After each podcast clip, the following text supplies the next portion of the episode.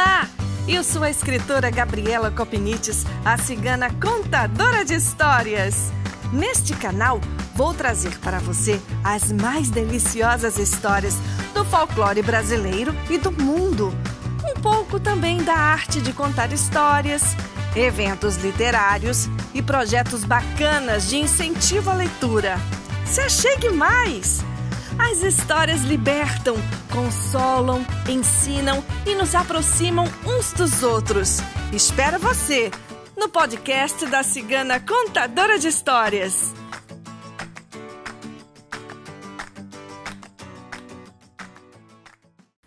Essas histórias que eu vou contar hoje falam de um personagem muito famoso no folclore turco ele é bem conhecido por ser sempre muito esperto ou às vezes se fazer de bobo só para pegar quem acha que é mais esperto que ele.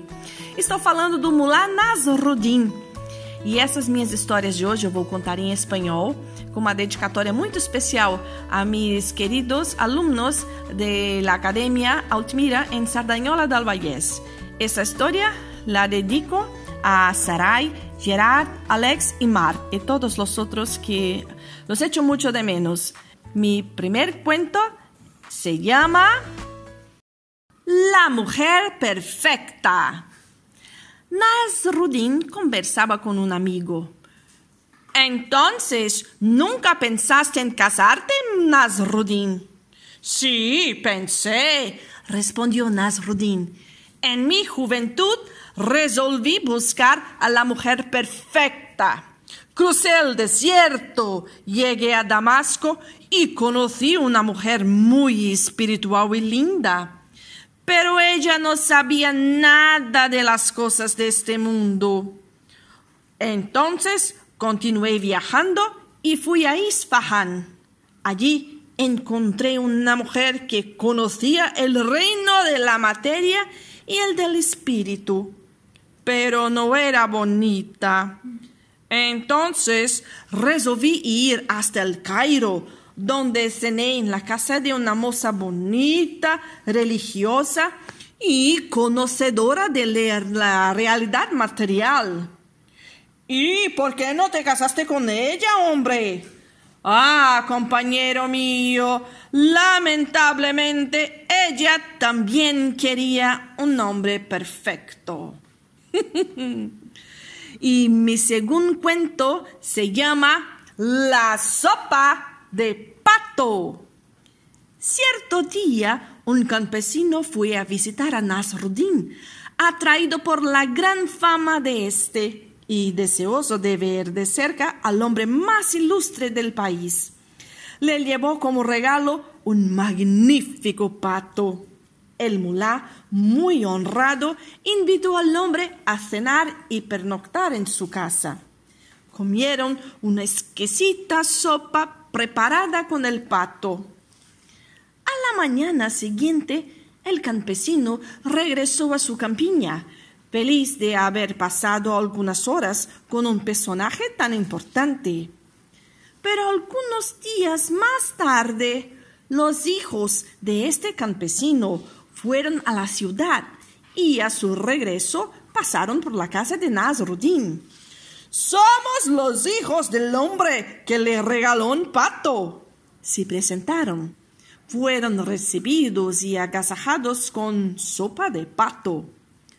Una semana después, dos jóvenes llamaron a la puerta del mulá. ¿Quién son ustedes? les preguntó Nasruddin. ¡Ay! Que somos los vecinos del hombre que le regaló un pato. El mulá empezó a lamentar haber aceptado aquel pato. Sin embargo, puso al mal tiempo buena cara e invitó a sus huéspedes a comer. A los ocho días, una familia completa pidió hospitalidad al mulá. ¿Y ustedes quiénes son?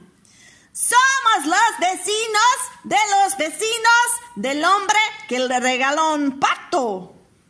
Entonces el muná hizo como si se alegrara y los invitó al comedor. Al cabo de un rato, apareció con una enorme sopera llena de agua caliente y llenó los tazones de sus invitados.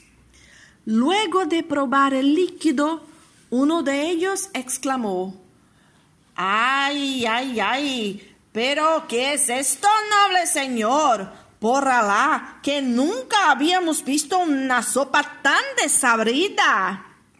Mullah Nasruddin se limitó a responder, ¡Ay! Esta es la sopa de la sopa de la sopa de pato que con gusto les ofrezco a ustedes, los vecinos de los vecinos de los vecinos del hombre que me regaló el pato. Ay, ay, ay.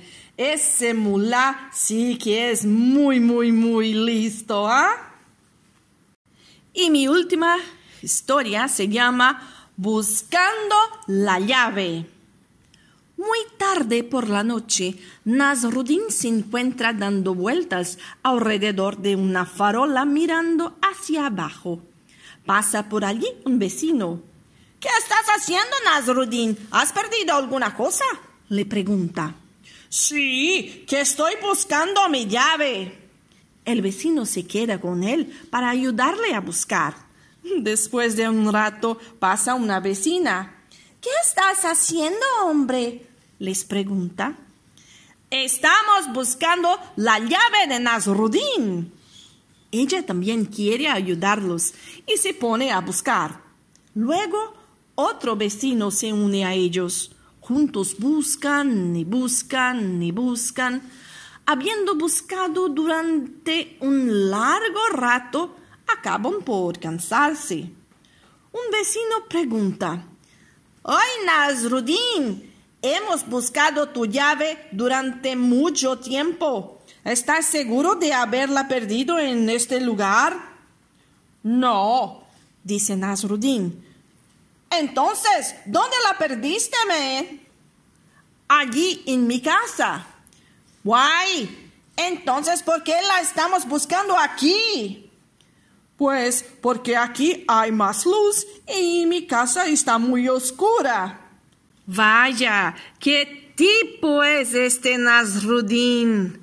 Ay, y así acabo mis cuentos en español. Como dije mis amigos en Barcelona, en Cataluña, conta, contat, conta, cabat. Espero que você tenha gostado desta história tanto quanto eu. Até uma próxima! Um beijo grande da cigana contadora de histórias!